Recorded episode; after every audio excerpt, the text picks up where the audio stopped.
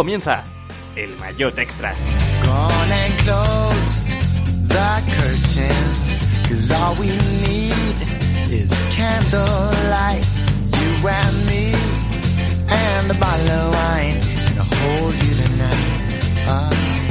¿Qué tal? Saludos, bienvenidos a esta aventura alternativa, a este programa complementario al que ya subimos cada lunes y que en otras ocasiones lo hemos denominado especial. A cada espacio que subíamos más allá del podcast semanal lo catalogábamos como tal, pero en este caso lo hemos querido dotar de una nomenclatura distinta, en este caso el Mayotte Extra y a partir de ahora pues salvo que sea un especial de verdad, como podría ser por ejemplo uno del Giro, uno del Tour, uno de la Vuelta, que ya veremos cuando finalmente se disputan. Todo parece indicar que al menos vamos teniendo ya unas cuantas fechas, luego lo vamos a comentar con el invitado que tenemos en el día de hoy, pero en el caso, insisto, de que no sea un especial como tal, intentaremos seguir esta línea y hacer algo así como un espacio especial, un espacio distinto como es el Mayotte Extra, ya sabéis, tanto en Evox, iTunes y Spotify.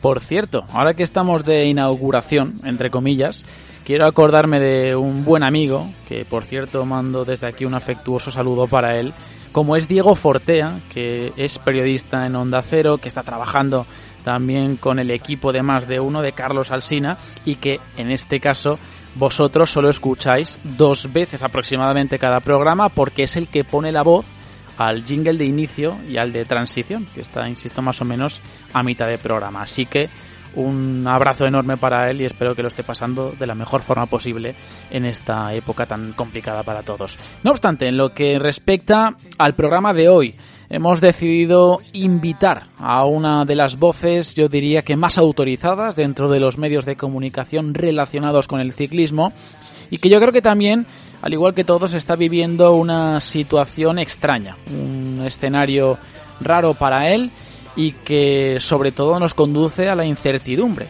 Es cierto que hemos conocido alguna que otra fecha en el último comunicado de la Unión Ciclista Internacional, pero eso no nos exime de estar pendientes primero de lo realmente importante, que es la salud de todos, y en segunda o tercera instancia, pues de lo que es el futuro en particular de un deporte que siempre ha ocupado el espacio de este programa como es el ciclismo. Ahora enseguida lo presentamos, pero primero vamos con esa ronda habitual de presentaciones en lo que respecta a los miembros que me van a acompañar en este programa. David García, ¿qué tal? Muy buenas, ¿cómo estamos? Muy buenas, pues hoy, hoy sí, con muchas ganas, Juan, porque es que tenemos a, a una de las voces de, de España. ¿Qué voces? Una de las voces de la televisión y además para mi generación, o sea, mi generación, la tuya, la, la nuestra, quiero decir, o sea, los, los, los, que solo hemos tenido a Carlos de Andrés como, como narrador, ¿no? De las grandes carreras, eh, bueno, de Tour y Vuelta, vaya. Pues la verdad es que es una ilusión tremenda porque es que nos ha acompañado horas y horas y horas de, de, de todos los veranos y, de, y horas muy distintas, ¿no? Horas de estar pegado al televisor, de estar durmiéndote en el sofá, de estar mirando Twitter, o sea, muchos momentos, ¿no? Compartidos con, con él y al final, aun, aun, sin haberlo conocido, ¿no? Que hoy tendremos la oportunidad, pues, mmm, no sé, entablas una relación con él que, que probablemente no exista, pero... pero sí, bueno, pero al final eh, igualmente lo haces casi de manera... Pues eso, ¿no? Eh, sí, sí, sí. Bueno, pues es, es, lo que hay, es lo que hay. Oye, pues eso siempre se agradece, ¿no? El, el, poder, pues eso, ¿no? Crear un vínculo con alguien que está al otro lado, pero que, claro, como te acompaña tantas horas al otro lado del televisor, al final eso es lo que tú dices, generas un, un vínculo con él. Daniel Montes, ¿qué tal? Muy buenas, ¿cómo estamos? ¿Qué tal, Juan? Pues sí, es lo que dices, que cuando estás en invierno sin carreras eh, lo echas de menos y cuando de repente llega París-Niza y oyes la voz de Carlos de Andrés, pues notas que cambia algo, que, que empieza la temporada de carreras, aunque ahora mismo no, no estemos en ella. Y además eh, vamos a hablar con él en un día, pues que con la normativa, o sea, con la noticia que nos acaba de hacer hace unas horas pública la Unión Ciclista Internacional de que el Tour y otras carreras parece, habrá que ver dentro de unos meses, pero parece que ya tienen fecha y que se van a disputar, pues el día perfecto para preguntarle a ver eh, cómo lo ve él también. Sí, sí, sí.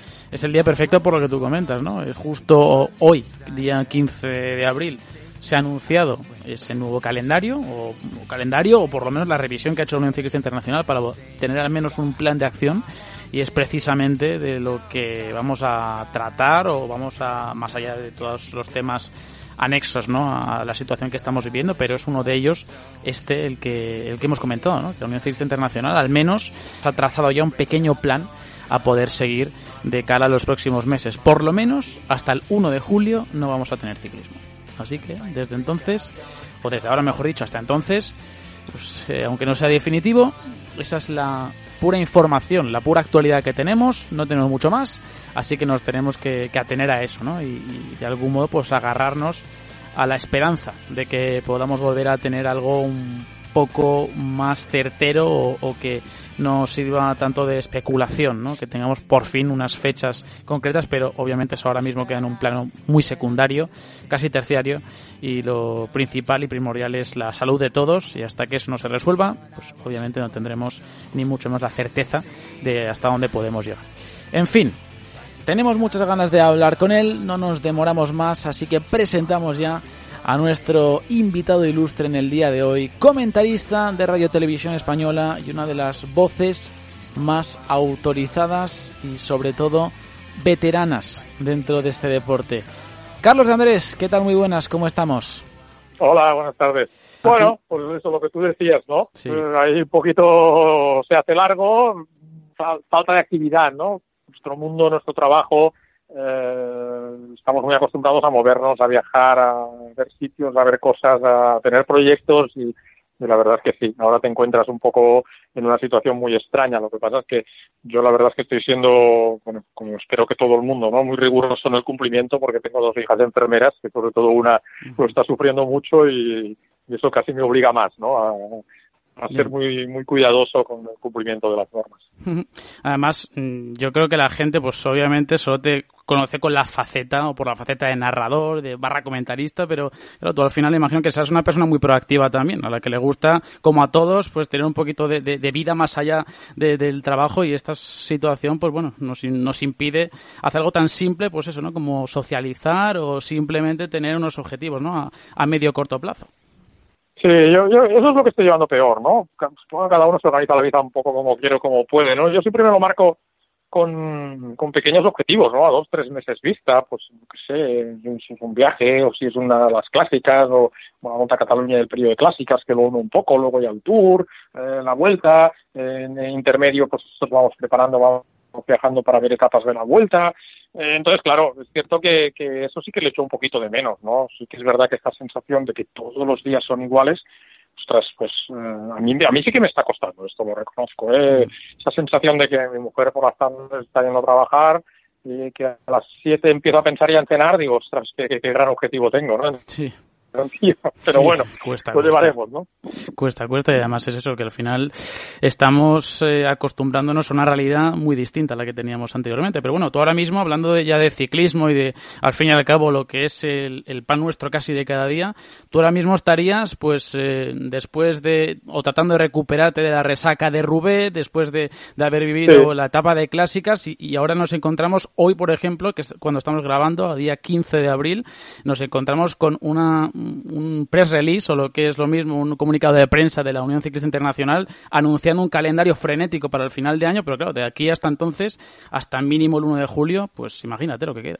Ya. Pero yo hoy, si no, no, tengo el calendario mío delante, pero creo que mm. hoy tenía que estar viendo la etapa de, de Valdegovía, la de, la de Vitoria. Sí. Yéndola para preparar un poco con mi compañero, con el realizador, todo el tema de los paisajes y, y todo eso, ¿no? Claro, a día de hoy esto evidentemente está todo parado, nosotros, mm, hombre, yo yo quiero pensar que la vuelta se va a hacer, ¿no? ya hablaremos cómo, cuándo y lo que sea. Entonces, evidentemente, es verdad que, que desde el punto de vista organizativo de televisión española, la vuelta es un trabajo de un año, no es un trabajo de un mes. ¿no? Yo este año, por ejemplo, en enero ya hice un viaje para ver etapas y, yo, y mis compañeros de enlaces aún no han empezado a localizar las etapas, que es lo más importante, ¿no? saber dónde se ponen los saltos intermedios, mm, los repostajes de helicóptero, los, eh, los días que necesitamos avión, bueno, una serie de trabajos que nos llevan muchísimo tiempo. ¿no? Eh, entonces, claro, todo ese ritmo que nosotros más o menos ya teníamos previsto se ha roto, ¿no? No tengo ni idea. No, no, lo recuperaremos, evidentemente, no sé muy bien cómo, porque yo quiero ser optimista y pensar que a mediados de mayo podremos empezar a trabajar, ¿no? Pero claro, no sé si trabajar querrá decir viajar. A lo mejor trabajar, pero no viajar. Bueno, no sé, eh, lo, iremos viendo, ¿no? A medida que, que vaya avanzando el tema. Y respecto a lo que me decías de las noticias de hoy, a mí me da la sensación de que todo es como muy provisional, ¿no? Aún mm, yo no me creo que la vuelta sea entera en noviembre, mm, no sé si, si hmm. el tour será en, en, septiembre y el giro en octubre. Me parece alucinante que lo único que nos haya discutido es las fechas del Mundial. En fin, mm, creo que aún hemos de ver algunos, hmm. algunas cosas y tendremos que ver algunos escenarios que pueden cambiar, ¿eh? me parece. ¿eh? Eso es lo que a mí me ha sorprendido particularmente, ¿no? Que al final eh, es cierto que aún la Unión Ciclista Internacional se reserva todavía una revisión que seguramente pues a partir como máximo el 15 de mayo debería estar más o menos presupuesta, pero tal y como está el mundo ahora mismo, donde obviamente pues esto queda en un plano casi terciario, me sorprende, ¿no? Que se afirme de forma tan tajante algunas fechas, ¿no? Como por ejemplo la del Tour, del 29 de agosto al 20 de septiembre. Claro. Pero mira, yo, yo creo, yo creo una cosa, es decir, yo creo que eh, efectivamente, como tú dices, ¿no? Aquí yo creo que cualquier previsión es, es, es, es, bueno, es, el elucubrar simplemente, ¿no? Hmm. a mí me gusta, supongo que por seguir tantos años el, tour, me gusta Francia, me gusta, sigo la política francesa, me gusta leer cosas de Francia. Y el otro día escuché el discurso de Macron, ¿no? Yo creo que Macron eh, cometió un error muy grave que fue cuando mantuvo las elecciones municipales. Eh, Macron se disculpó claramente ayer eh, en su discurso, pidió perdón por los errores y tal. Es decir, que el Tour, o sea, Macron no puede permitirse otro error grave, ¿no? Imagínate que se disputa el Tour en agosto y, esto vuelve a empeorar. Bueno, es que a él le podría costar el cargo. Yo creo que la, evidentemente no lo sé, pero estoy seguro que el paso está en contacto con el gobierno francés, ¿no? Entonces, yo creo que para mí ahora la sensación que me da es que se han ido tan tarde como pueden, ¿no? En, su escenario, ¿no? Porque, porque yo creo que al principio ellos no valoraban el, hecho de, hacer el tour en septiembre, como mucho en agosto, ¿no? Entonces, por eso te digo que yo creo que hemos de ver muchas cosas, ¿no? Piensa mm. que el tour y la multitud van juntos. que si tú haces el tour, sabes que en cada pueblo va a salir la gente a la calle. Pues tienen que estar muy seguros de que eso no va a provocar una nueva, un rebrote de la, de la pandemia, ¿no? Entonces, ya te digo, yo hace 15 días era muy, muy optimista, pensaba que, ¿eh? pero, chico, eh, me estoy empezando a, a tomar las cosas como que veremos, ¿no? Veremos y todos son buenas intenciones y, ojalá, vamos, yo tengo más ganas que nunca ¿eh? de, volver a comentar carreras, ¿no? Pero, hmm. pero quiero verlo. Pero yo creo, como tú todos, eh, que todos, yo creo que nadie se esperaba que esto eh, pudiese, o bueno, nadie, sobre todo refiriéndome a las personas de a pie, que esto podía llegar a, estos, a este límite, claro, o sea, no te lo piensas en ningún momento. Esto nos lo cuentan en noviembre y, decimos que, venga, que, venga, muy divertido, pero cuéntame otra cosa. Sí, sí, acuéstate. nos podíamos imaginar. Pero claro, la situación es, es la que es ahora mismo y es muy complicado, sobre todo, elucubrar y, y vaticinar cuándo, ya no digo volver a la normalidad, porque claro, es lo que tú has comentado, o sea, una cosa es que vuelva al Tour de Francia, que vuelva al ciclismo, que vuelva a la actividad, pero ¿en, en qué condiciones? Y la, Vuelta Ciclista a España, pues obviamente es lógico ¿no? Que, no tenga prioridad sobre el Tour de Francia, más aún cuando ASO está detrás de ambas carreras.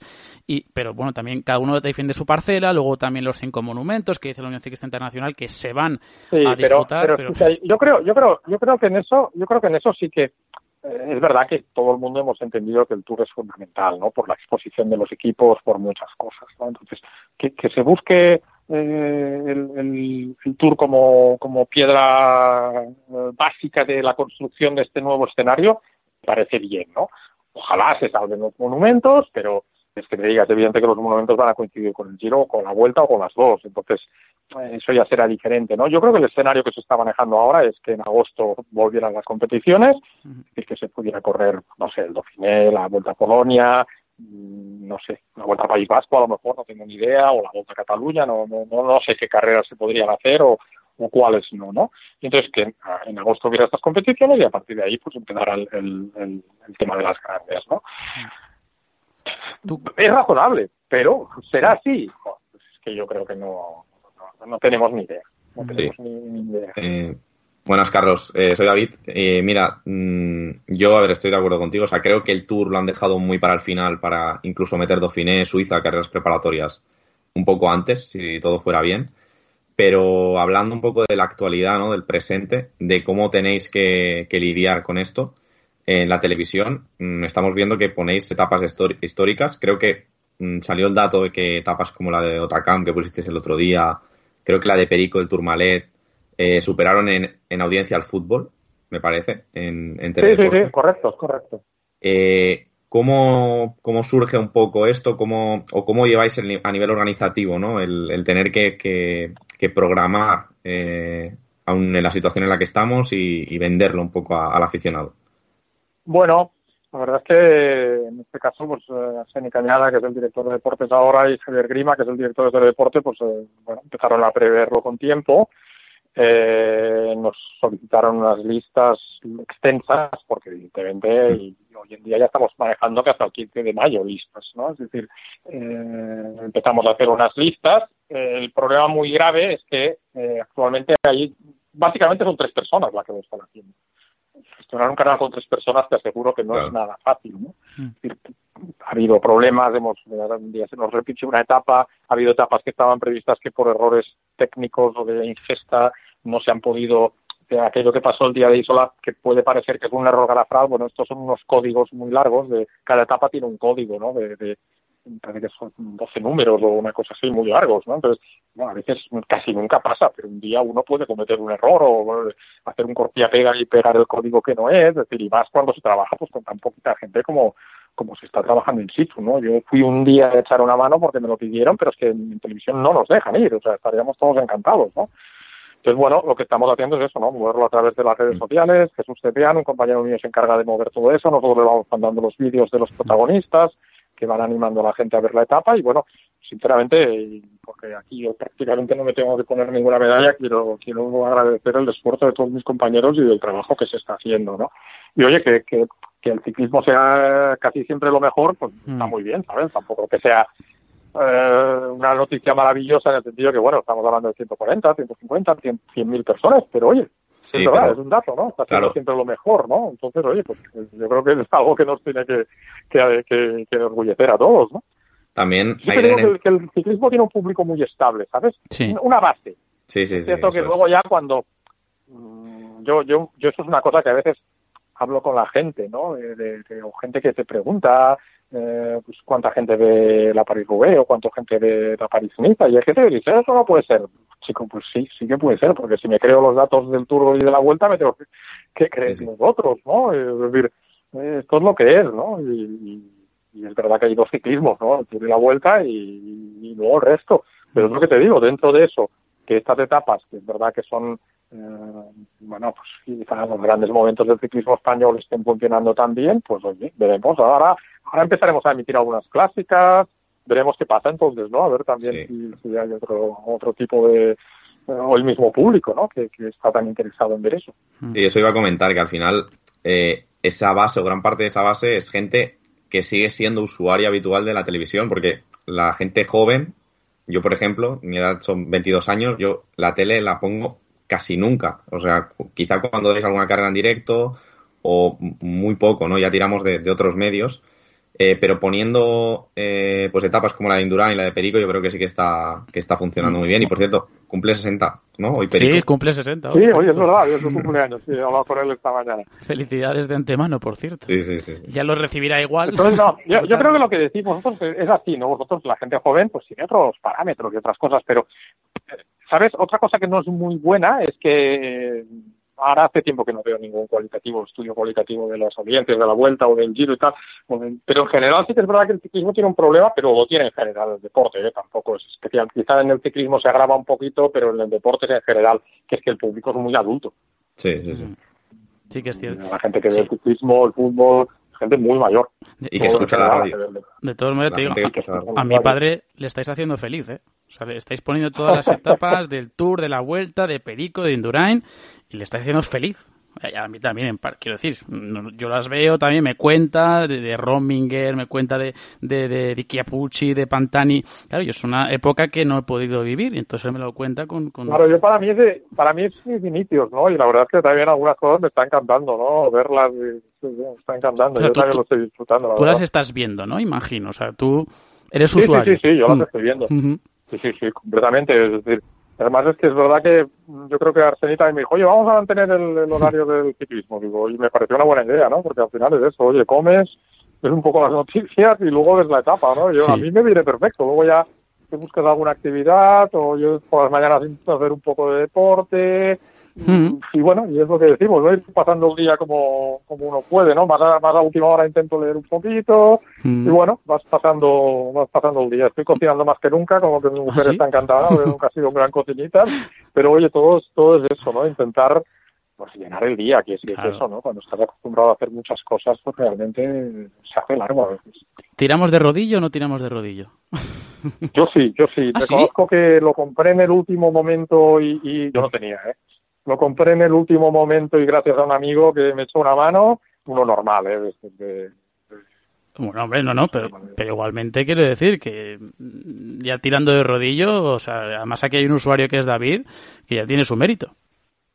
Bueno, es una manera también de ocupar una horita, una horita y cuarto, y tampoco hago mucho, ¿eh? porque es un, un poco aburrido, ¿no? sí, es aburrido. Yo estoy, yo estoy apuntado a un gimnasio, el DIR de Barcelona, y entonces el DIR nos pone clases de spinning virtuales, pues sí. lo intento hacer yo en el rodillo, pero es lo que te digo, hmm. estoy seguro que luego no no lo volveré a usar probablemente, pero pero no sé, me parece que me costó 300 euros y te juro que me pareció caro, porque era un rodillo normal, pero ahora digo, bueno, bueno, los mejores 300 euros sí. que he gastado en mi vida, ¿no? O sea, porque es eso, o tienes esa motivación de decir, pues hago un poco. Ahora, por ejemplo, he estado dos o tres días que ya me aburría, ya, hoy he vuelto a hacer, ¿no? Pero bueno, yo qué sé, tipo, eh, intentas pasar el rato como puedes y, y claro. la verdad es que yo antes corría mucho a pie, pero me empezó a hacer daño en la rodilla. Al final tus amigos de tu entorno, pues Pedro, otros amigos, Miguel Ángel Iglesias, bueno, siempre dices, joder, ven en bici, ven en bici, y hace unos años que empecé a ir bastante en bici y ahora voy claro, claro. Bici, pero bueno. Es que siempre te sacan el Perico Puerto como algo excepcional, como que parece que sales una vez, a, a, sales con ellos una vez en bici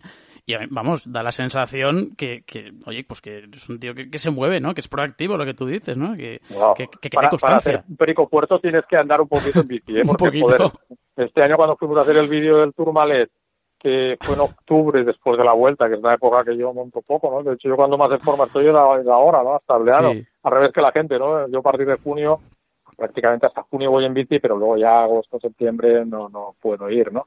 Entonces, eh, en octubre, por ejemplo, subí el Tourmalet, que aunque nos agarramos ahí algún rato, ostras, pues era, era, es un tirón, ¿eh? Es un tirón, pero, pero es verdad que, por ejemplo, es una cosa que me ha gustado mucho, ¿no? El hecho de, con un grupito de amigos, cada año nos vamos unos días a los Alpes, unos días a los Pirineos, y es, es una motivación eh, durante el año para entrenar un poco, ¿no? Porque si luego quieres ir a subir Tourmalet, la RA o, o la Croix de Fer o esto, pues, joder, tienes que entrenar, ¿no? Tampoco nosotros hacemos eso, 50, 60 kilómetros al día, ¿no? Tampoco hacemos más, un, un poco de llano y un puerto y volver, ¿no? Pero, pero está muy bien. Nosotros, y aparte ya vamos teniendo una edad, o sea que...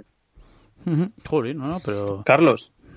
Dale, Dani. Carlos, eh, ahora que hablabas del tema del rodillo, no sé cómo ves un poco estas iniciativas que están llevando a cabo de hacer carreras virtuales, porque Teledeporte otro día, no en televisión, pero sí en la web, emitisteis Sí. ese Tour de Flandes virtual. No sé mediáticamente cómo ves, vale que la situación es un poco excepcional, pero ese, ese cambio por intentar de que haya un poco de ciclismo dentro de lo que cabe, Hombre, ¿cómo veis un poco esas, inici- esas A mí, iniciativas? a mí me cuesta, ¿eh? Reconozco que es una cosa, yo lo vi un poco por, por, por, por eso, ¿no? Por, por, por hacer como era y tal, pero claro, al final ves ahí unos, yo, yo lo que nosotros emitimos veíamos los muñequitos, no veías a los corredores, ¿no? Entonces, no sé, está bien, oye, yo creo que hoy en día cualquier cosa que sea, y si sirve a alguien para entretenerse un poco, es que me parece fantástico, ¿sabes? Pero, pero no lo veo como una cosa, mm, ya no en el medio plazo, sino en el corto plazo, ¿no? Es decir, yo creo que eso está muy bien ahora.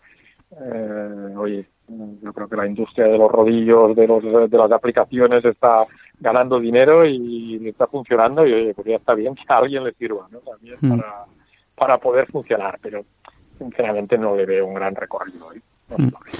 Hombre, ya digo que ahora mismo cualquier cosita que nos den, cualquier cosa que nos ponga por delante. Claro, por eso, Claro.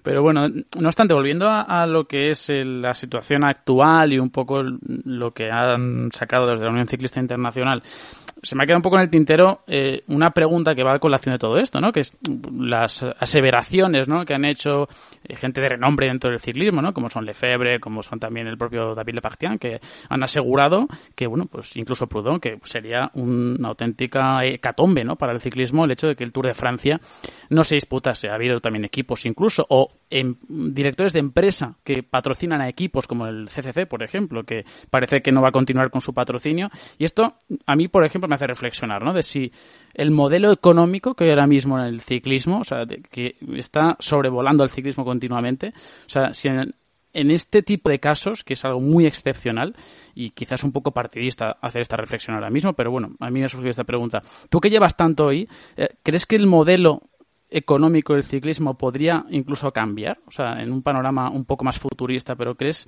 que es estable el actual con, tanta dependencia de los de las marcas? No lo sé, no lo, no, no lo sé, no lo sé. No lo sé, sinceramente, porque es lo que tú dices, ¿no? Es un escenario nuevo. Pero, eh, vamos a ver, yo creo que efectivamente para los equipos que no hubiera eh, una campaña mínima de, ciclismo, pues sería un drama.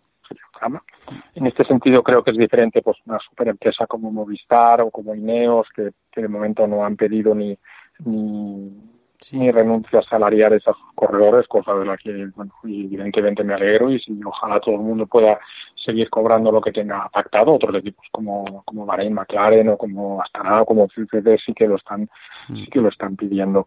Eh, respecto a lo que tú dices del modelo, mira, yo, yo, ese es un tema que hemos discutido, yo he hablado muchas veces con los directores, con los managers.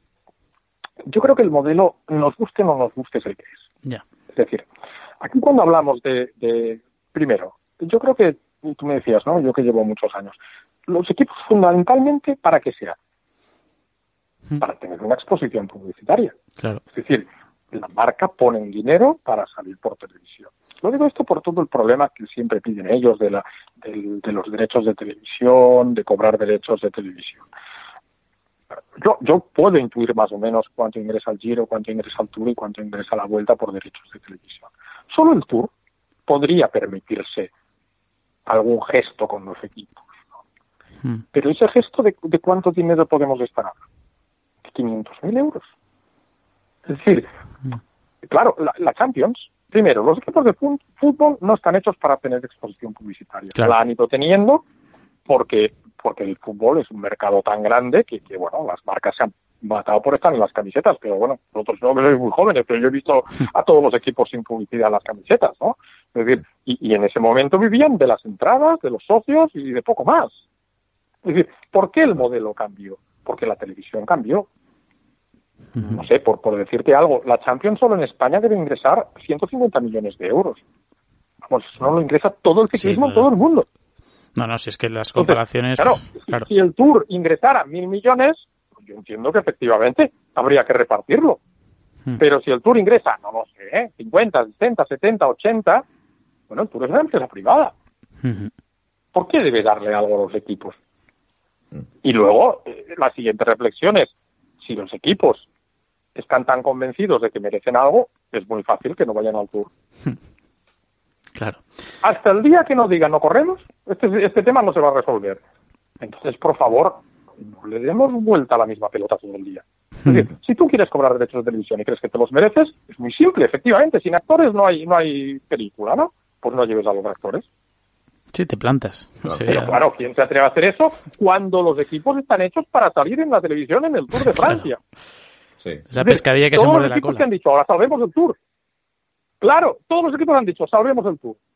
Hmm. Con lo cual estás volviendo a dar el mensaje al Tour de que tú nunca vas a renunciar a ir al Tour. Claro, porque Con el Tour nunca te va a ceder sus derechos de televisión. porque, te los debería ceder. El Tour es una empresa privada. ¿Qué hace? El señor Jean Lemoner llama un día al señor Amaury y le dice, oye, mira, es que este año se me ha ocurrido darles 20 millones, un millón a cada equipo, o 18 millones, un millón a cada World Tour. Claro, le despiden al momento, ¿no? Sí. Básicamente sí, porque claro, es, ¿Entiendes? Es, complicado, ¿no? Yo, yo lo entiendo, ¿no? Que, que, es normal que los equipos busquen recursos, es decir, muchísimas cosas. Pero también no olvidemos que ahora los equipos son pequeñas empresas, es decir, el señor Unzué, el señor Lefebvre, tal, tal, tal, tienen una empresa. Esto no es como antes, antes la ONCE pagaba lo que se necesitaba. Ahora, yo qué sé, Telefónica, de que un, lo que sea, le dan a un señor 10, 15, 20 millones. Si por cualquier cosa de esos 10 o 15 o 20 sobra uno o dos, medio, eso es para el manager. Claro. Es decir, que al final estamos hablando de cantidades que probablemente, para mí, ¿eh? y puedo estar equivocado, lo único que harían es darle un cierto bene- beneficio al manager, que tampoco está mal, ¿eh? que el señor arriesga sus cosas para tener el equipo, pero que no cambiarían la estructura. Los equipos seguirían dependiendo absolutamente de, de- de- de su marca comercial. Mm. Porque cuando los equipos han intentado crear carreras para venderlas y tal, no las ha comprado nadie. ¿Por qué? Porque lo único que vale dinero en este deporte es la tradición. La Paris Roubaix, el Tour de Flandes, la Vuelta, el Giro. Es decir, yo cuando era director de deporte compraba carreras por citas irrisorias y carreras muy buenas, Sí, sí. fuera de las grandes vueltas, pero incluso monumentos. O sea, que el valor, sí, que el, pero va- por cifras irrisorias, ¿eh? Irrisorias. sí, que el valor al Es que- final también lo impone la, la Pues propia claro, es decir, a mí, a la gente se, yo a veces he discutido con managers y con directores que hablan de la tercera etapa de la París-Niza. De verdad, la tercera etapa de la París-Niza no existe. Y sé que puede ser un poco duro decirlo así, ¿no? Mm. Decir, Pero en teledeporte la tercera etapa de la París-Niza la ven 50.000 personas. Mm. Y en, y en Eurosport en España 5.000, 8.000, Sí, 10.000. sí. Sí, sí. Entonces esto, Sí. hay gente que cuando le dices esto no se lo cree. Bueno, oye, Sí, nada, sí, no, sí. no lo creáis, ¿me entiendes? Es decir, Sí. fíjate lo que hace Eurosport por el ciclismo y lo que emite y lo que se le ocurra y pero pero luego es un canal que va en pago Sí. está dentro de la plataforma de Movistar y Mm. vamos o sea y, insisto eh y me, y me parece vamos que se le ocurran de cojones o sea pero las audiencias son las que son lo mismo que el teledeporte el salto de cuando vas a la 1 es brutal no, te guste o no te guste. Claro. David, pero es así o sea por eso por eso por ejemplo la vuelta y el tour se matan por ir a la 1 Claro.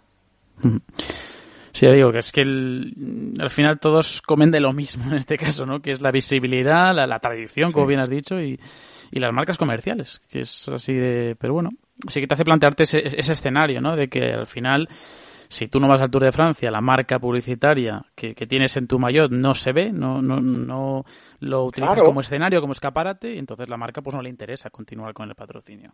En algunos casos, Claro, es decir, en- en- en- o sea, es decir, el día que entre todos, y en este caso yo me, me excluyo porque soy parte de, un- de una televisión, ¿no? Consiguiéramos que, eh, no sé, insisto, eh, no, no, no, no sé, por decir una cifra, si el Tour cobra 50 o 60 millones de derechos de televisión, que puede parecer mucho, pero no es tanto, el día que consiguemos que cobre 300 o 500, será fantástico. Pero ¿cómo lo hacemos eso?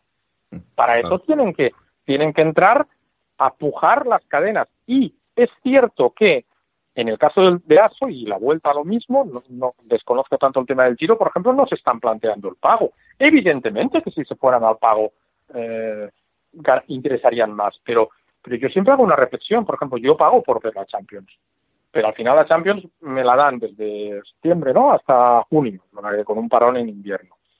Pero tú imagínate que ASO dice, vale, pues yo me voy al pago y en lugar de 60 me dan 300, no, no tengo ni idea, ¿eh? por hablar. Pero ASO también tiene ingresos de sus sponsors.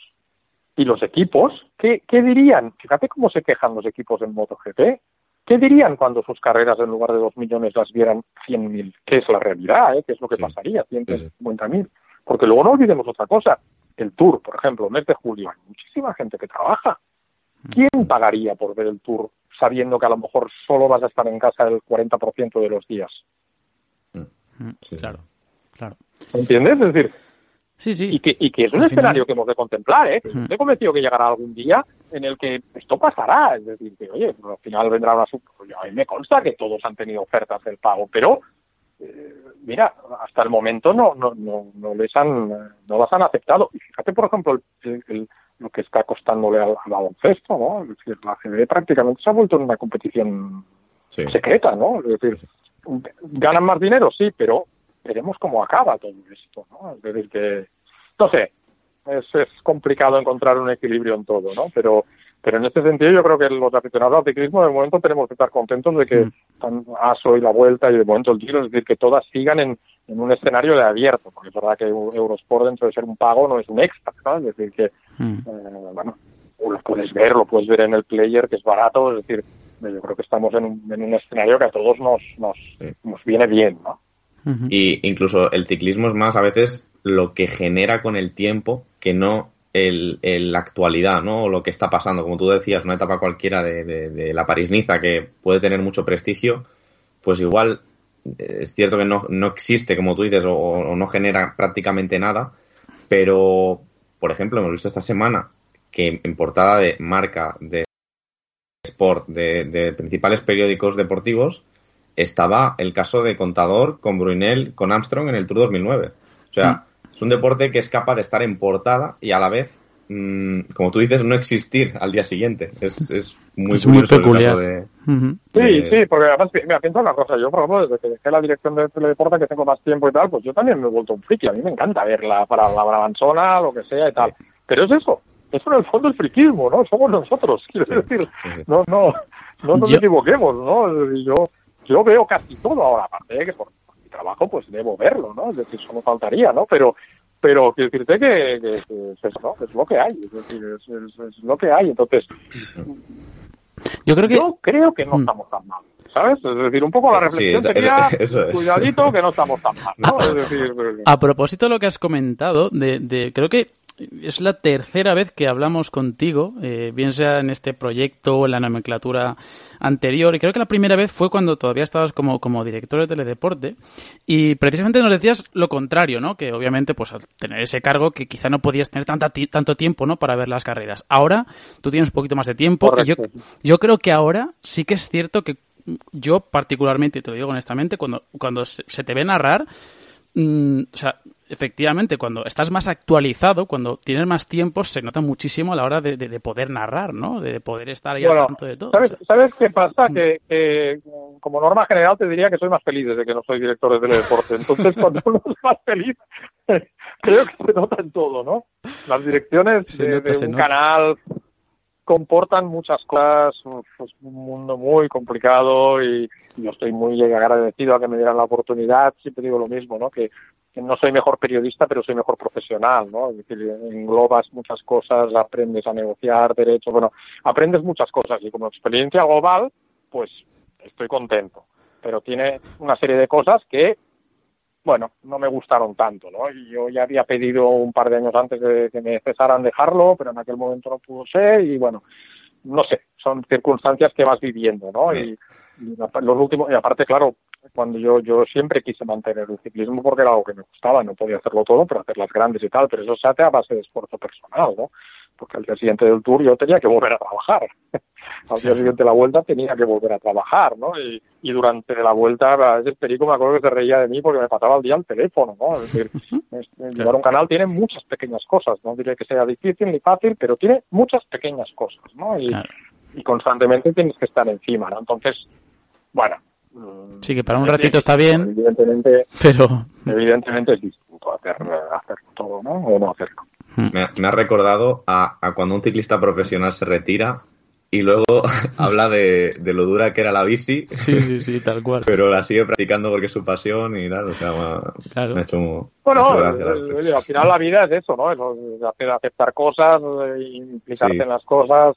Y hay cosas que de las que yo, yo insisto, yo, yo estoy muy orgulloso y estoy muy contento también del trabajo que hice, pero es verdad que cuando lo miras desde una óptica de decir, joder, y ahora yo hago mi trabajo, hago lo que me dicen, ¿sabes? Eh, Si tengo que echar una mano en invierno en algún programa, la he hecho, luego puedo preparar bien todo esto de la vuelta, pues ostras, yo me siento un privilegiado, ¿sabes? No, soy más pobre, pero más feliz. Y en la vida, sobre todo con los años, entiendes que eso es importante también, ¿no? Sí, seguro. Estoy, vamos, estoy segurísimo, ¿no? Suscribo al 100% tus palabras. Mira, por cierto, en Twitter, en arroba el mayot guion bajo, que por cierto hay muchos que te lo siguen diciendo, imagino, y te lo seguirán diciendo por hasta que hasta que mm, cuando sea dentro de muchos años desaparezcas de, de televisión, te dirán que te hagas cuenta de Twitter, que porque tú lo imagino que lo sigues por el hashtag, Ya, ya, ya. pero imagino que va a ser complicado que eh, atravesar esa, esa, esa muralla. Pero por Twitter. ¿sabes, qué, sabes qué pasa? Que, ¿Sabes qué pasa? Que déjame decirte una cosa solo. He visto muchos compañeros que tienen muchas broncas y, ya te digo, y como también me ha venido este, esta etapa un poco zen después del, de la época de que estuve director de teledeporte, ostras, no, no me gusta mucho el mundo de Twitter, ¿no? Ves, ves, ves mucho, mucho rencor, y yo creo que con el rencor, es que no se puede vivir con rencor. La gente que no es capaz de olvidar, de, no meterse en todo, de no criticar todo. Yo, yo hay una reflexión que siempre me hago, ¿no? Es decir, eh, no sé, yo, no me debería decir a un panadero cómo tiene que hacer el pan. Es que yo no tengo ni idea. Es decir, yo no sé si la gente que nos dice cómo tenemos que hacer las cosas nosotros son periodistas o, o, tienen algún concepto o manejo técnico de lo que es una transmisión de televisión, cuando a veces empiezan, eh, pues tendríais que haber entrado antes. Es que no os podéis imaginar lo que supone entrar antes. Entrar antes supone que a lo mejor tienes que saltarte los eh, repostajes de helicóptero.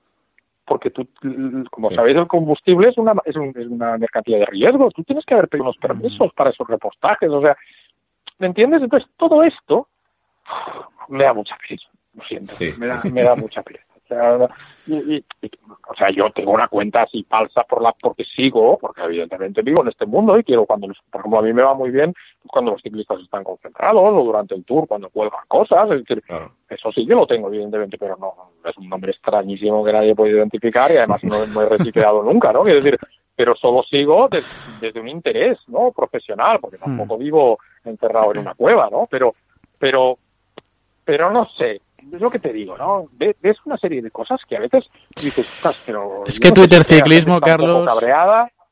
Twitter, ¿Eh? que Twitter ciclismo tiene, tiene Bueno, pero Twitter y todo. Sí, sí, claro. Twitter y todo. Pues es que, bueno, ves cosas en política, en, en, cosas que dices, Dios mío, no sé, aquí en Cataluña con lo del independentismo, ves unas peleas que dices, qué pereza, por favor, ¿no? O sea, no sé, no, evidentemente, ¿no? Me parece que ha sido un cambio alucinante. A veces hijas que ya son mayores, de vuestra un poco más incluso, eh, yo siempre les explico lo mismo. Pues es lo que yo tardaba en conseguir una canción. Claro, yo cuando veo a mi hija que en un segundo tiene la canción que quiere, es que yo alucino. A mí me ha gustado toda la vida la música, ¿no? O sea, es que es para flipar. O sea, hay cosas de las tecnologías, de Internet, de todo, que es brutal.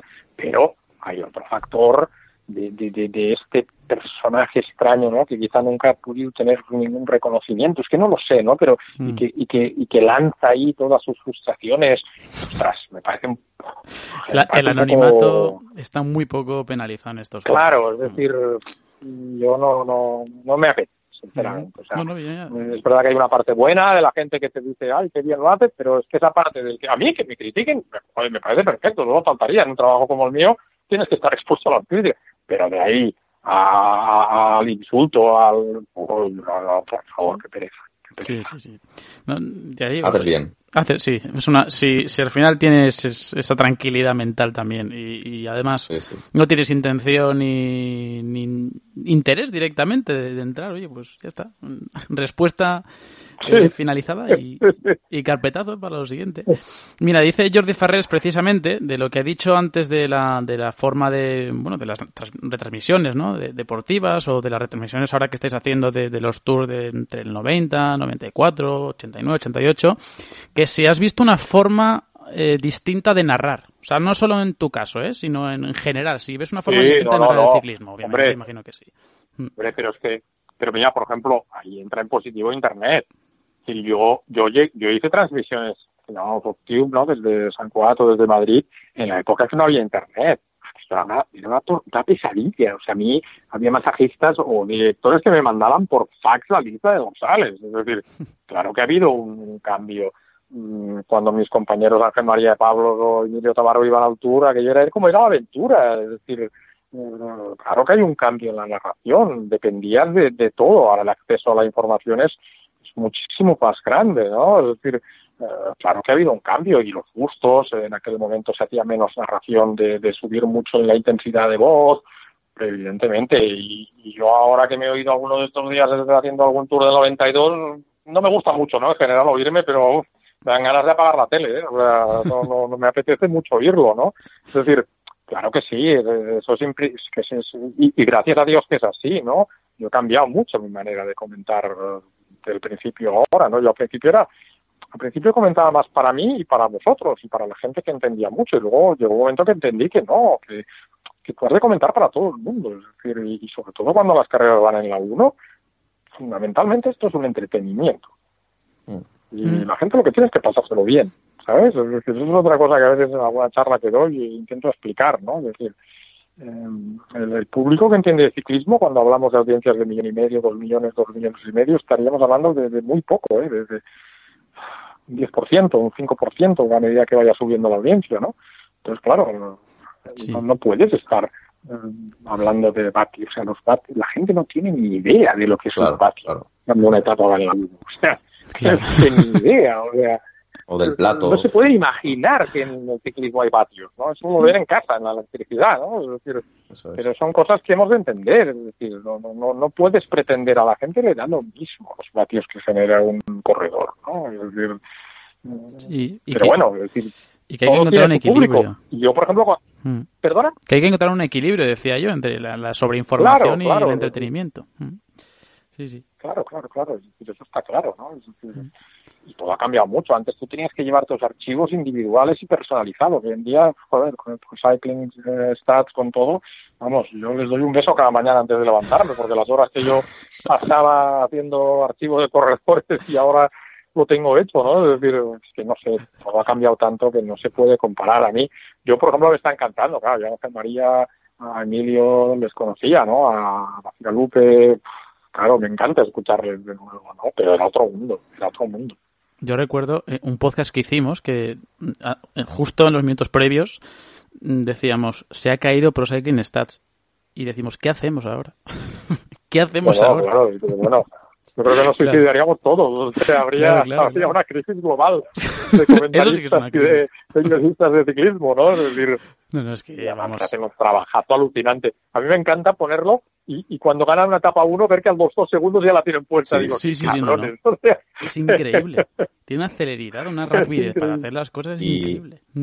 David, no yo no quise hacerles visto. un reportaje durante la vuelta, porque como veo decir. que van Ah, con el sí, camper sí. ese, pero este año a la vuelta no vinieron, o sea que a la, vamos, a la que a la que vengan les daré un sí. reportaje y les daré las gracias por, por su trabajo. Es que lo merecen, ¿eh? lo merece el reconocimiento, de verdad. No- Nosotros siempre un poco decimos, ¿no? Que, que, que en, el, en el podcast muchas veces, ¿no? Tiramos de Pro Cycling Stats siempre una pequeña mención, aunque sea, porque es que de verdad es como una especie de Biblia. O sea, para los que estamos, somos además frikis de todo esto y, y nos gusta comparar también ciclistas, que además tienen unas herramientas increíbles, eso, de comparación, de, de ver todos los resultados de unas carreras concretas y solo filtrarlo por esa carrera. Bueno, Es brutal, es brutal. Una, locura. Es brutal. Una base de datos muy, muy amplia.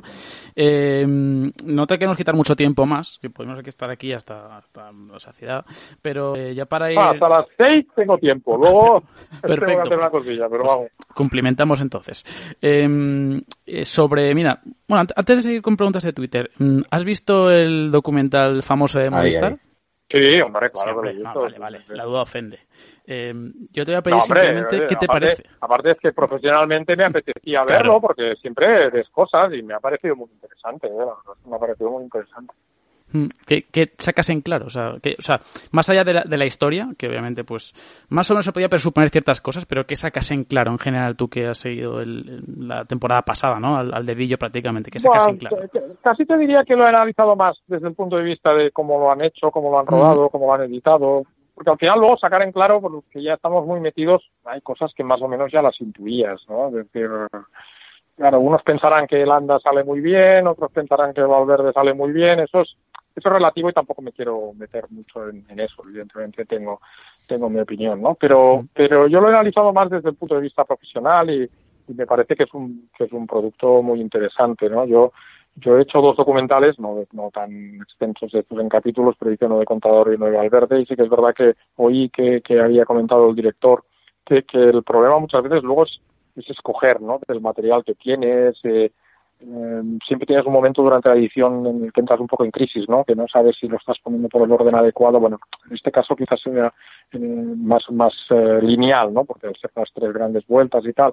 Pero pero me parece que como proyecto profesional es, es, es increíble y, y ya se ve, ¿no? Que también hay protagonistas que están más cómodos, a Nairo siempre se le ve un poco incómodo, todo esto.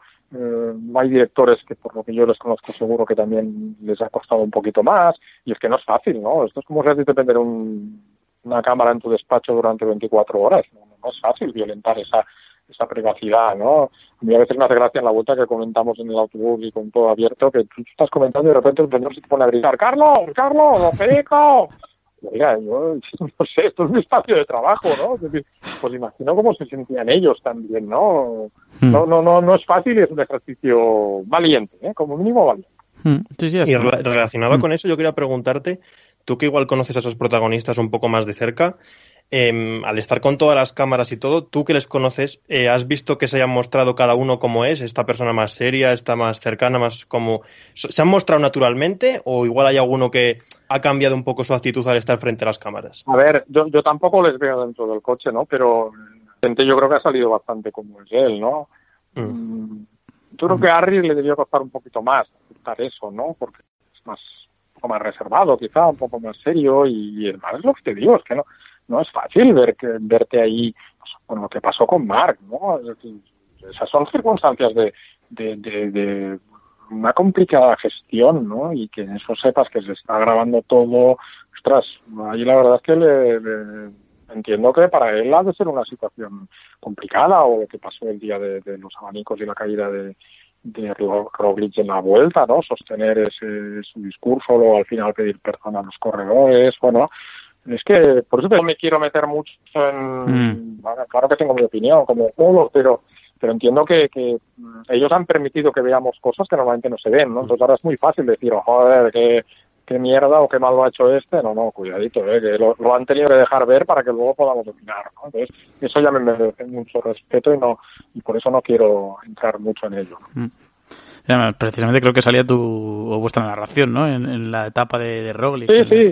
creo. Quiero recordar. En la vuelta creo que, Mm. sé que el tour lo hacían con, con Eurosport y la vuelta con los otros, algo así recuerdo. Ujú. Sí. No, no, la verdad es que ya digo que, que bueno, pues son es algo que ha sentado un precedente, creo yo, porque no, no habíamos visto eh, quizá un documental de, bueno, de un equipo seguro que Bueno, no, pero- fíjate, fíjate que Eusebio, Eusebio siempre remarca que al final, claro, esto fue una idea de- del del presidente de Telefónica, ¿no? Y claro, si el presidente te dice que hay que hacer una cosa, pues hay que hacerla, ¿no? Yo estoy convencido que por ellos no hubiera salido, ¿no? Pero, pero bueno, es lo que te digo, oye, han sido valientes, lo han hecho y, a mí me parece que, que ha sido un buen ejercicio y que, y que mm, globalmente es positivo y me parece, a mí me ha gustado. Y les ha venido también en la temporada perfecta, porque con todos los líos que hubo, pues al final eso. Claro, A nivel- claro. Ahora a lo mejor otro año hubiera sido más soso, ¿no? Yo Sí, sí, sé. sí, sí. Sí, sí, a veces se reúnen todos los astros y hacen que esto acabe siendo eh, tan Mm. bueno como, como ha sido. ¿no? Eso es. Mira, aquí hacen alguna que otra pregunta que nos ha ido llegando, ya digo, por, por Twitter, para ir zanjando ya la, la charla que estamos haciendo. Eh, dice Adrián Fernández que qué etapa clásica contra reloj que no has narrado te gustaría haber hecho. O sea, que algo que, que te has quedado con las ganas porque en ese momento pues o no estabas en, en la nómina de narradores o porque no hayas podido, por lo que haya sido. Que es algo que se te haya quedado con ganas de, de narrar. Ostras, no, hombre, la verdad es que gracias a Dios he tenido la oportunidad de narrar muchísimas cosas, ¿no? Siempre habría ah, algo, ¿no? Pues yo qué sé, los tours de Miguel solo narré uno porque Pedro González desgraciadamente tuvo un accidente y los otros los narró él, ¿no? Eh, Pero bueno, era así, ¿no? Yo era joven, él era en aquel momento la persona que lo hacía y pues me hubiera encantado narrar algún tour más de Miguel, pero, pero em, ¿sabes qué pasa? Que yo ni me podía imaginar, ¿no? Que podría hacer tantas cosas en esta profesión y en el ciclismo, ¿no? Entonces, lo mismo que te decía antes, ¿no? Al final yo lo único que puedo hacer es dar las gracias, ¿no? Por, todas las oportunidades que he tenido y porque me hayan dejado hacer tantas cosas. Entonces, llega un momento además a cierta edad, cuando ya llevas 30 años haciendo esto, que en el fondo yo a veces lo digo, ¿no? Yo no sé si comentaré uno, dos, tres o tours más, pero es que no es muy importante. Yo creo que lo que yo eh, podía aportar ya, ya lo he aportado y creo que ahora estoy en un momento de, de, de gran estabilidad, si quieres, ¿no? Profesional, de conocimiento. Entonces, bueno, creo que puedo seguir haciéndolo unos años más, pero tampoco me planteo cuántos. Quiero decir, es lo que te digo, ¿no? Aquí nunca sabes. A lo mejor dentro de unos años la vuelta y el tour se van al pago y yo qué sé, bueno, a lo mejor me llaman para hacerlo o no. o- es que no tengo ni idea, ¿sabes? Pero sí que es verdad que estoy un poco en ese punto de tranquilidad ya personal de decir, oye, gracias por haberme dejado tantos años, ¿no? Y veremos hacia dónde va el futuro, ¿no? Y ya que estamos en esta charla un poco más distendida, eh, ha habido dos o tres preguntas a propósito de una curiosidad que la gente tiene. Lo primero, eh, ¿cuánto, ¿cuánta tinta, cuánto papel se gasta al año para imprimir hojas y hojas con datos de, de, iglesias, de castillos. La, pregunta tenía que salir, o sea, la gente está impaciente por saber cuántas, qué cantidad de, hojas imprimen. Nosotros, nosotros en, los tres años que llevamos haciéndolo lo hacemos igual que lo hace el Tour de Francia, con menos medios, pero intentamos hacerlo lo mejor que podemos. Entonces, esto es un servicio que, hmm. en este caso, Televisión Española a través de Unipublic y en el otro la televisión francesa a través de ASO, lo que hacen es colgarlo en un FTP, ¿no? Entonces, eh, sí que es cierto que yo, por ejemplo, en este caso sí que imprimo día a día esos datos porque me es más cómodo, porque ya mm. tienes muchas ventanas abiertas en el ordenador, luego tienes la, el iPad con el Twitter, con otras cosas y tal, entonces me es más cómodo tenerlo en papel, ¿no? Pero vamos, fundamentalmente, pues 30, 35, pues eso es lo que se gasta, ¿no? Tanto en el Giro como, como en el Tour obviamente es eh, también esto un poco nos retrotrae a lo que hemos hablado al principio que las carreras también se hacen para este tipo de cosas y para eso también las llegadas y salidas y los pueblos por los que pasa. Escucha, por supuesto, no, no, no os podéis imaginar desde que nosotros tenemos el, segundo helicóptero para los paisajes cómo ha cambiado la carrera y cómo nos lo agradece la gente, porque es lo que te digo, es que hay un público que quiere eso. Sí, sí, sí, por eso, lo digo. Eh, claramente que si se dice es por algo, o sea, que no... Y, nos puede gustar o no, y, y, los organizadores, por ejemplo, Unipublic, fueron ellos los que presionaron hasta el final para que, porque al final estamos hablando de un coste económico muy importante tener un helicóptero para eso, ¿no? Pero ellos, por ejemplo, Unipublic hizo un sacrificio en que a lo mejor la televisión española le hubiera podido pagar un poco más por los derechos y prefirió que televisión española invirtiera eso en, en, alquilar un helicóptero, los uh, pilotos, consumos de helicóptero, de gasolina, etcétera, etcétera. Es decir, que que, todo el mundo pone y quita, ¿no? Pero, pero al final no somos conscientes de lo que ayuda a vender tu país al mundo, ¿no? Y, yo creo que todos en algún momento hemos pensado, ostras, un día me gustaría ir a ver eso, ¿no? Sí, sí, claro. Yo lo había pensado cuando veía de pequeño las carreras, ¿no? Entonces, eh, y entonces no se hacía específicamente eh, este trabajo, ¿no? Pero pero yo creo que no somos conscientes de cuando enseñamos los cañones del Sil o, las montañas de Asturias o lo que sea de, de, la promoción que se está haciendo de todas las playas del Mediterráneo es muy muy importante Sí, que eso forma parte del, del, libro de ruta, eh, ya no deportivo, el libro de ruta pues de, cualquier tipo, ¿no? Gastronómico, eh, cultural, que hay muchos libros de ruta, que no solo está el que conocemos la gran mayoría, obviamente, que es el libro de ruta, sino que hay, hay mucho más, pero bueno, que obviamente la, pregunta también era para un poco, ¿no? Eh, bueno, pues clarificar un trabajo tan simple como es también el de ser casi portavoz, ¿no? De lo que se está viendo en, en pantalla y que la gente pues, incite a eso, ¿no? Que puedan visitarlo. Em, ya para acabar, y ya sé que eh, a nivel deportivo es difícil ahora mismo hablar, pero sí que al menos reservaron nada, cinco minutillos para lo que es un poco eh, lo que las generaciones que nos están llegando con, con tanta insistencia, con tanta determinación, los Egan Bernal, los Pogachar, los Ebenepoel, los Van Der Poel, los Van Aert, eh, ¿cuál de todos te sorprende más? Es súper complicado porque cada uno destaca lo que destaca, pero claro, eh, mm, hablando por ejemplo de lo, lo, que me sorprende, más, más que cuál, lo que me sorprende es los jóvenes que son. Hmm. Los jóvenes que son. Este es un deporte que exige mucho sacrificio. Entonces, yo creo que, eso creo que una vez lo dijo Wiggins, ¿no? Dijo, mira, yo, yo, yo fui capaz de dedicar tres años o cuatro años de mi vida a, conseguir ganar el Tour, ¿no? Pero ese nivel de esfuerzo, de sacrificio, no era capaz de, mantenerlo más, ¿no? Yo, yo, conozco algunos corredores que han cambiado de algunos, algún, algún corredor que, por ejemplo, Sky exige mucho en entrenamientos, concentraciones, y eso mentalmente es muy duro, ¿no? Entonces, yo creo que estos corredores me cuesta pensar que desde los 22 hasta los 36, 37, como duran ahora, puedan estar a ese nivel. Hmm. Antes era muy difícil esto, ¿no? Entonces eso me cuesta creerlo, ¿no? Yo creo que es una generación fantástica, apenas quizá nos falta un corredor español, ¿no? Que realmente allí pueda estar en ese nivel, porque, no sé, Enrique es muy buen corredor, Marc Soler es muy buen corredor, pero, pero es verdad que, ostras, comparado con lo que están haciendo estos tíos, Dios mío, ¿no? Pero bueno, veremos, ¿no? Veremos. Es lo que te digo, hay que ver también hasta, hasta dónde pueden llegar, cuánto pueden llegar. Eh, Yo me acuerdo hace unos años que los italianos de amateurs arrasaban, pero ¿por qué? Porque su nivel era tan alto que para poder pasar a profesional casi se tenían que quemar de amateurs, ¿no? Entonces, luego en, en- en profesionales no acababan de ser lo que eran, ¿no? He visto corredores como Santi Blanco, Sevilla, que de amateurs no eran tan tan buenos y luego en profesionales fueron buenísimos, ¿no? Eh, yo creo que hay que verlo, ¿no? Es, es cierto que gente como Benepool, Van Der Poel, a mí me parecen brutales, ¿no? Me parecen corredores, vamos, vale. No, yo por ejemplo lo que hizo lo que hizo Ebenepool en San Sebastián, pues yo estaba convencido que le pillaban, vamos, y no fueron capaces. Es Una exhibición de un nivel altísimo, altísimo. Es que es un, es un regalo, al fin y al cabo.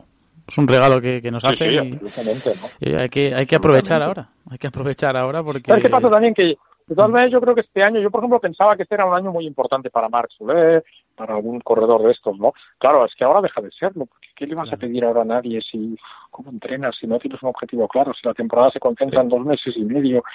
Entonces, claro, es verdad que va a ser un año un poco perdido para todos, ¿no? Y Mm. bueno, esperemos que, que el año que viene se recupere ya la normalidad y, bueno, podamos vivir todos de otra manera. y que sigan saliendo ciclistas, que, que, que no falten nunca. Y mm, ya No, no, está eso seguro que no. 100%, 100% se- la última de todas, dice verdadero na. eh, si solo te diesen tres carreras para retransmitir, solo tres, ¿cuáles escogerías? Las tres. Tres y da igual que sean vueltas que de un día. Sí, sí, o sea, tres carreras que solo hubiese. Que esto tocamos madera para que no sea así, nunca. Que solo hubiese tres carreras para retransmitir. ¿Cuáles escogerías? Bueno, te voy a pedir cuatro. Venga. Eh, el Tour de Flandes, eh, la París-Roubaix, el Tour y la Vuelta. O sea, las dos, Tour de Flandes y Roubaix, por, por igual. Sí, sí, sí. A mí me parecen que son... Para mí, son- Hmm. yo te diría que salvo alguna de las grandes etapas de, de las vueltas, o sea, a mí Flandes y Roubaix me parecen lo mejor, vamos. Justo, justo hemos hecho un top 10 hace nada de, bueno, el último programa hicimos un top 10 de mejores clasicómanos de, de la década. Obviamente entraban ahí Bonen o Cancelara. De esos dos, difícil quedarse con uno, ¿eh? Pero, mm, mm, quiero decir, ¿no? Sí, difícil, pero yo yo como carreras, como concepto de carreras de las dos, ostras, no sé, Lieja me encanta, Lombardía me gusta, pero reconozco que, no, sé, a mí Flandes y Roubaix, yo soy feliz el día que tengo que trabajar haciendo Flandes y Roubaix, ¿no? Es decir, porque al final haría lo mismo, verla todo desde el inicio, ¿no? Eso Como te- quien dice, entonces, eh, Cancelara, ¿cuál elegirías de los dos, ya que estamos? Mm, mm, eh, igual Cancelara, ¿eh? Cancelara. Me gustaba también. Ah, pues mira, mira. Creo que fue de los ciclistas luego también que envejeció, envejeció poco mal, ¿no? Se quejaba de todo, pero mí Cancelara me gustaba. Me gustaba mucho, me gustaba Pues- mucho. Lo prometido es deuda, Carlos. Las seis en punto, o sea, ni, ni más ni menos. De verdad, eh, gracias por tu paciencia, gracias por esta charla No, amena y, y que yo creo que Otra cosa no, pero ahora tiempo tenemos. sí, eso sí que es cierto, eso sí que es Eso cierto. es. Que también Casi igual me habéis hecho un favor vosotros a mí hoy. Yo creo que ha sido mutuo. Al final, los, mm, al final esto es ayudarse el uno al otro, ¿no? Pues esto, más tú a nosotros, por supuesto, No, porque bueno, tu paciencia pues se muchísimo. Así que, eh, Carlos, gracias de verdad por estar con nosotros y para cuando quieras, ya sabes, puertas abiertas Perfecto. y ojalá que todo vuelva a la normalidad pronto. Cuando queráis. Un abrazo. Gracias, Gracias. Carlos. Un saludo. Hasta luego. Adiós, Carlos.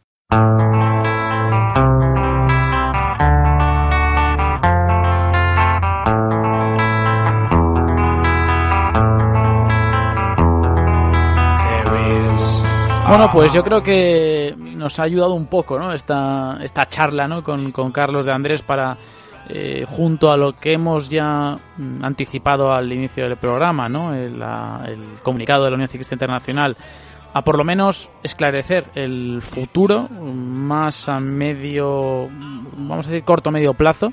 Pero David, de momento, pues bueno, pues nos tenemos que quedar con eso. Esa es la actualidad. Es a lo que nos tenemos que, que agarrar, a los que lo tenemos que atener.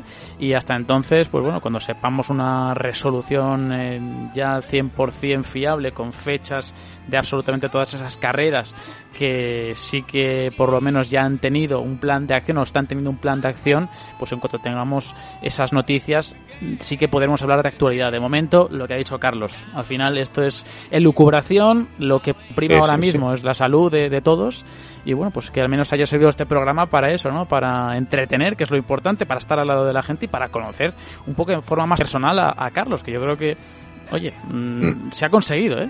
Yo creo que se ha conseguido Sí. y, y de forma notoria. Hemos, hemos sabido cosas que yo, habiéndome tragado los últimos 10 o 11 tours con él, las últimas 10 11 vueltas, no le había escuchado nunca.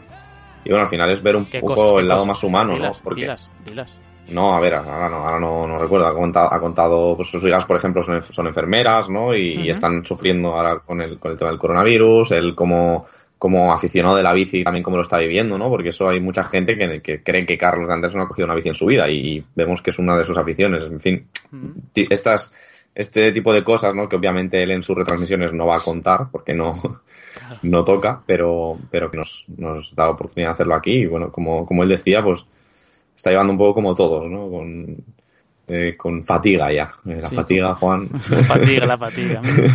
Sí, sí, no. Y, y y se lo agradecemos enormemente. La sinceridad Sí, sí, que ha tenido y, pues eso, ¿no? El- el- la facilidad con que es a veces, o lo sencillo que es a veces, entablar conversaciones con, con alguien, pues bueno, ¿no? que están tan cerca de, de los corredores y de una perspectiva muy distinta. Que por cierto, en los últimos programas hemos hablado más con gente que está, eh, bueno, gente que está en el mundillo y gente que está también en el mundillo, pero mirando desde otra perspectiva, desde otro prisma, ¿no? Con, con Daniel Sánchez, director de comunicación de Movistar, y que está dentro del equipo, y yo alguien que está, pues, contando lo que, lo que ve. Que obviamente también pues tiene vínculo con, con los equipos también por la, la voz autorizada que es, ¿no? Por, por esa longevidad y esa tradición que tiene ya dentro de los medios de comunicación. Pero bueno, oye, eso que, que se agradece siempre en este confinamiento, David. Sí, Sí, bueno, eh, ya está saliendo la información. Supongo que cuando publiquemos este programa habrá salido porque está en, muy en el aire de, de alargar hasta el 11 de mayo, ¿no? Entonces nos Mm. queda otro mes por delante, otras cuatro semanas y paciencia. Está más cerca, yo creo que sí que estamos en, en la mitad, en el Ecuador más o menos, de lo que es el confinamiento puro y duro. Mm. Pero bueno, mm, precisamente dentro de un mes es cuando vamos a tener más información o es cuando han puesto esa fecha límite para, para decidir fechas de ciertas carreras que están pendientes. Así que hasta entonces, pues nada, obviamente os podemos hablar de eh, si el orden va a ser Tour, Giro, Vuelta, pues obviamente el doblete Tour, Giro no va a ser posible y el Giro, Vuelta tampoco, sino que el único doblete posible será el Tour, Vuelta. Sí, Eh, ¿Qué pasa? ¿Quién va a querer hacer un doblete teniendo que correr en noviembre, cuando en febrero ya hay clásicas? ¿no? Entonces, probablemente este no sea un año para hacer dobletes, para correr una gran vuelta y ya pensar en 2021. Yo entiendo Claro. que va a ser un poco así.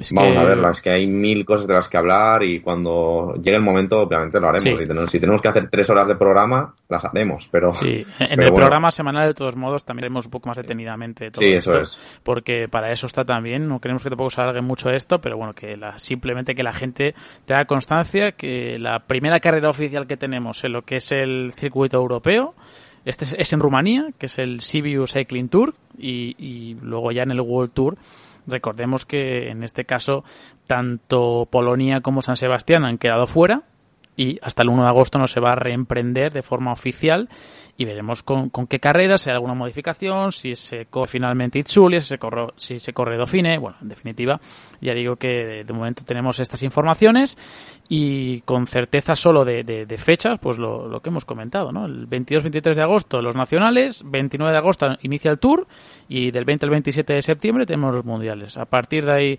eh, Giro y Vuelta y los cinco monumentos a priori se van a correr. Esa es la información pura y dura que podemos sacar ahora mismo, a día 15 de abril, de la nota de prensa que ha publicado la Unión Ciclista Internacional.